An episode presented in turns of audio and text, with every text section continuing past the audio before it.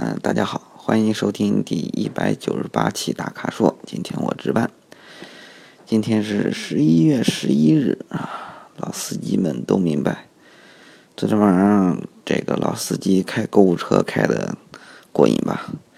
大家辛苦了。好，嗯，开完购物车，我们再想怎么去装这些东西，是吧？今天我们开始回答问题。嗯，这位 C 的朋友，嗯，好像又又又看到您了啊。他说聊聊汽车上的必要配置，说什么真皮座椅、全景天窗、电动后视镜，眼花缭乱。说说哪些配置是必须的，哪些是可有可无的。说看中了马自达 CX 什么都好，就是没有胎压监测啊，啊，纠结。哎呦，这个是个大选题啊，而且是，真是很有说头啊！因为我们买车嘛，定了车型，这只是第一步，对吧？然后还要考虑这个哪一款有什么配置，然后再跟价格掺和到一块儿啊。且不说是选涡轮增压啊，还是自然吸气啊，这个涡轮增压是单涡管还是双涡管，吃几九十几号油啊？就说这个。咱这外观内饰选什么颜色啊？这个要不要天窗啊？甚至要不要四门电动天窗车窗啊？无钥匙启动好不好？那这些都足够眼花缭乱的。而且还有一点就是，这些配置它都不会一起出现，总是有些脑让你心痒痒啊。然后再看看价格，有一点心凉。这么说吧，就是买车，我总结一个一个概念吧。要车干什么？嗯，一辆车，我们要一辆车的这个宗旨呢，是从 A 到 B，前提呢是从是安全的，要求是舒适的，然后再是快乐。如果想要快乐，可以选一个速度感和灵活性更高的嘛，对吧？但是如果想买一个灵活死胖子，就要大价格了。呃，前面说了宗旨、前提和要求。我觉得这就是我们一般情况下大家要选一个家用车的这么一个思考的一个顺序啊。至于说到配置，我们可以看看，就是咱们说说不常用的配置吧。因为虽然是不常用的配置，但是你比方说安全配置就非常非常管用。它的一旦它要涉及到它的时候，这个作用就相当相当明显啊。嗯，咱们先说一下，就是。说到安全配置，也不能光要求配置，这个驾驶员的意识是第一。我一直认为意识第一，配置第二。对于安全而言啊，呃，比方说驾驶前你要了解你的车是否健康，驾驶中在不知道不没法判断前方路况的这个情情况下，就必须要谨慎啊。这是主动的，我们先说被动的，就因配置而引起的对安全的要求吧。呃，ESP 啊，气囊啊，气帘啊。甚至胎压监测，我觉得要，然后尽量要，呃，版特别是版本呢要要尽量高，呃，气囊呀数量尽量多一点。至于呃其他的安全配置，比方说车道车道偏离预警系统啊、主动刹车呀、夜视啊什么，这都是高维度、高一层次东西，到一定价位才有，甚至说到了一定的这个车型级别才有，这些我觉得并不是。必须的。假如主动人更注意这一块儿的话的话，这个是可以没必要呃一定要追求的啊。嗯，至于对于儿童来说，嗯，什么中控锁、儿童锁，这些都应该都有啊。其实还有一点就是，嗯，千万不要忽略了安全带啊，一定要系好，这比什么安全配置都重要。就简简单单一根安全带。啊啊，另外再说一个那个什么，呃，安全带上那个什么插头这种鬼玩意儿，我觉得就不应该为出手啊。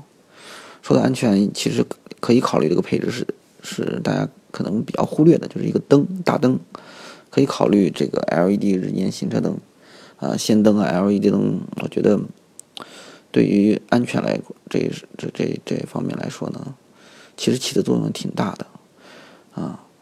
嗯但切记，就是远光灯打开条件啊。其实，如果说到这一块的话，不算配置吧，就是视野视野范围虽然不算配置，呃，嗯，不具体提了，但是对安全而言呢，是是非常非常重要的啊。另外一块，除了安全这个配置之外，另外一个配置经常用的配置，一个这个舒适性啊，因为我们要从 A 到 B，前提是安全的，然后要求就要舒适舒服的嘛，对吧？舒服的话，这个怎么说呢？我觉得就考虑考虑方向就是前排和后排吧。呃，座椅到前排来说，座椅是不是真皮与否？我觉得这个。并不是特别特别重要，但是现在，从国内市场对于真皮的追求，我看都变成一个标配了。这个，他们不是真皮的，还还比较难找哈啊。但说到是否有按按摩功能，我觉得，嗯，不是很重要。有没有按摩功能不重要，真正重要的是这个座椅的它的支撑度、包裹感，嗯，是不是合适？嗯，长时间的开车你会不会腰酸啊什么之类的？除了座椅，其实这跟方向盘调节有关系。有些方向盘调节它的维度比较少，比方说它只能上下调节，不能远近调节啊。嗯，那个方向盘与座椅的角度也是让你是否舒适的一个关键啊。至于这个方向盘调节是否电动，就没必要追求了啊。呃，座椅而言呢，另外还有一个就是通风和加热功能啊，基本。加热的多，嗯，也也可以，可以需要通风的，可以通风的比较少啊。呃，这坐在前排，嗯，比方说换挡拨片，这看个人吧。我对我来说，我是想要的啊。呃，另外开车方面，其他的，嗯，比方说那个主动刹车什么之类的，我觉得无所谓。但是上坡辅助还是。还是可以考虑的啊，有的。呃，至于说自动泊车呢，可能觉得有专用车位的话会方便点。我觉得这有自动泊车倒没必要，算了。我觉得中国停车这个太复杂了，根本就不是电脑所能理解的啊，或者说不过不能是外国人电脑所能理解的，还是因地制宜，把自己的水平练好，这个这呃重要的。呃，另外有有有必要的就是雷达，这个雷达倒车雷达是应该都有，当然也有极少数车嗯不配的，呃，倒车嗯影像嗯可以追求，甚至说应该是个标配，呃，雷达和影像有可能是同时有，也有一部分车它是有雷达没影像啊，有影像没雷达啊，但是我觉得倒车影像是有必要的。至于那个大家开车中觉得什么定速巡航，我觉得这基本是在中国路况跟那个自动泊车差不多，基本是就是鸡肋了。定速巡航没没法用，在高速上也没法用啊。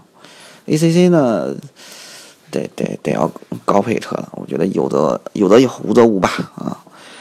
嗯，但是我觉得我比较喜欢这个这个这个。这个配置呢，可能还比较高一点，就是 HUD 抬头显示，还真是挺好的。嗯，从开车的舒适度来说，从安全性来说，这都是一个好东西。我倒是强烈要求国家应该跟那个立法把这个作为一个标准配置啊。嗯，到后排了就怎么说呢？舒适性可能除了空间之外，它那个如果要说呃。追求更高的话，就变成了一个什么来着？变成了一个奢侈性的娱乐性的享受了。其实坐在后排，家用来说，后排就是一个空间好，座椅舒服啊。有没有这个前面有没有屏幕？我觉得不重要。呃，特别是现在这个娱乐系统，你说中央扶手有一个有一些按钮吧，有些操控吧，还行啊，还行。但是如果说给一遥控器啊，这。这这种想法，上上个世纪的认为奢侈品的装备了，现现在没必要。呃，我甚至说我我我宁可舍弃这一切，我要两个出风口，我觉得比那个娱乐系统更有利啊。至于天窗，天窗可以有，可以有，完全可以有，但也不是越大越好吧？天窗这个涉及到安全性，嗯，有有了总比没有强。而且我觉得天窗是，嗯，让这个车内的氛围跟情绪有所调节的一个特别好的一个方式，算是一种生活方式吧，啊，好吧。基本上大概就是这么一个顺序，就是不常用的安全配置和常用的舒适性配置。你要考虑配置的话，基本上就两个方面。然后就是前面和后面都需要什么？呃，前面就做了，我 AMS 做了一个选题，就是什么配置早就该淘汰了，就做了一个类似的。其实我也纳闷了，有些有些配置应该早都应该没了呀，还。还增加成本、增加车重，没必要。你比方说烟灰缸，呃，CT 机现在谁谁还用啊？啊，嗯，还要说配置的话，其实不是，也不仅仅是说看这个配置有没有好不好用，又是一门特别值得钻研的学问啊。给了一个巨大的屏，光看看没什么用，这这是很糟糕的一种体验啊。好吧，哎呦，这个问题真是说了。挺多的，这是一个大问题，我真觉得有必要好好好好把这说一说，找一辆车好好说一说。好，我们下面就说的简单一点了。嗯，这位朋友俩符号啊，第二辆车如何选择？上下班六十公里，十万左右啊。他会载货，大概几百斤。嗯，说选择瑞虎三远景 SUV 什么之类的，呃。说小毛病多不多？后续保养什么之类的，像什么其他 SUV，这个级别、这个价位的 SUV 呢，自主品牌特别多，扎了堆儿多，一大堆。呃，但说实话，我我我也很难就是说确信告诉你哪个，因为这个自主品牌这这这么多 SUV，我开过的非常非常少啊，开过极少的一部分，嗯，相比来说。嗯，我也是，嗯，传统认知跟那个 M S 写的试驾报告啊，测试报告，从这得出一些结论，而且就是看市场的情销量情况吧。你要说 S U V 呢，十万左右，而且还要拉货，对吧？找个皮实点的，呃，更重要一点。所以 S U V 这块，我觉得要我的话，我可能会选哈弗或者宝骏五六零这二者之间去考虑考虑。嗯，甚至你选个 MPV，我觉得也没什么不妥啊。这个神神车，这个五菱挺好的。然后我还会考虑考虑宝骏啊，七三零啊，好吧。然后下一个问题，这个王兆顺这位朋友要问新翼虎，一直在关注，说有何见解？独到见解，独到见解谈不上。呃，也不算是新翼虎吧，二零一七款吧，翼虎。怎么说呢？嗯，翼虎我接触的还是比较多的，老款啊、新款，甚至二零一七款试驾我都开过。说实话，我挺喜欢开翼虎的，真心喜欢开它，驾驶感受特别的、特别的好，就是从动力、从平顺度、从运动感，嗯，都觉得这这是一个相当相当优秀的一款，照顾比较全面的一个 SUV。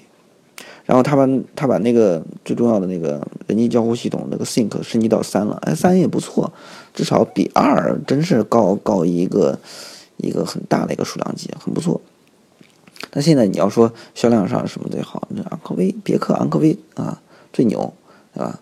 然后这大众嗯大众途观也也卖的挺好，嗯，翼虎从产品来说，就单论这产品，翼虎真的是。我是对它相当相当正面的，啊，但是要说买问题，可能并不在这款车上，而是呃之前出了哪些问题，特别是福特，呃，大家都认为福特是经常出这个呃断轴啊或什么之类的问题，对它信任感降降低，那这点就不好说了，我就不好说了，因为。没遇到过，也没有亲身经历过，只是这个宣传上和曝光上非常非常多，必然会让让人产生有些三人成虎的感觉吧。不能说这个这个疑虑到底是要不要打消？这个我很难在此下定论。但是就产品而言，翼虎我是认为在目前途观之上的，呃，一款 SUV 吧，紧凑级 SUV，甚至说可以做到标杆。假如把刚才那个顾虑和疑问给抛开的话，它算是标杆啊。然后就看新的途观马上就出来了，加长的啊。呃，你关注翼虎也可以关注这个，因为这个主打运动这一块 SUV 呢比较少，也就这个这个，就比方说有涡轮增压了就那就那几款吧啊。你要选日常用的，日系一大把也也挺好的。好，然后想买微型车，看上了大众 UP Smart Four Four，不知道买哪个好啊。人说说选哪个？我说没什么可选择的，这这里不多。你想买个微型车什么之类的，Smart Forfour Up 五百，差不多了。你再不管你选合资还是进口，剩下的其他的就不不是一个级别，对吧？呃，一五零这个智豆什么，包括奥迪 A 一吧。我为什么选？觉得你选 Smart Forfour 呢？UP 是什么时候产品了？而且，大众品牌从里到外都太简单，太简单了。这个就极简主义啊。Smart Forfour 的好一点，而且更重要一点，它是一个新车型，而且真的很适合城市使用。现在改动，新的车型改动也比较大，变变速箱换了以后相当好。嗯，至于说五百呢，这个五百外观是不错，但是之前我开过一段儿跑了这。公里数真不多的车五百，但是那个这个这个车况降低的非常让我吃惊，我甚至以为他跑了经历了多少磨难，跑了十几万公里呢？结果这车可能也就两三万公里，可能也跟跟用的程度也有关系。但是说实话，意大利的品牌跑车行啊，运动车也行啊，呃呃，先不提保时捷啊。但是这个这个，如果家用的，我会多考虑考虑日本车，呃，德国车和美国牌子呢，这个在这两个中间的领域啊，还是比较强的。大概我的认知就是这种情况吧。呃，当然还有一点就是说，你说还划算，这个划算呢就很难说了，UP 还是 FORFOR 哪个划算？啊，至少 Smart 还属于奔驰品牌。这个保养方面一点儿没降低啊，标准一点儿没降低啊，好吧，好，嗯，以上就是本期大咖说全部问题啊，大家，呃，欢迎大家继续在微社区中提问吧，呃，另外欢迎大家下载 AMS 最近推出的极品车 APP，呃，抱歉啊，只有 iOS 版本啊，这个所有。你摸不到、看不到的这个量产改装的车的官方数据、大图排行，是独家解析。老司机们，哎，一样。昨晚上开开购物车，这个我们的极品车 APP 也能让你开得很过瘾啊！千万别错过，十二块，好吧？好，我们下期节目再见，谢谢大家。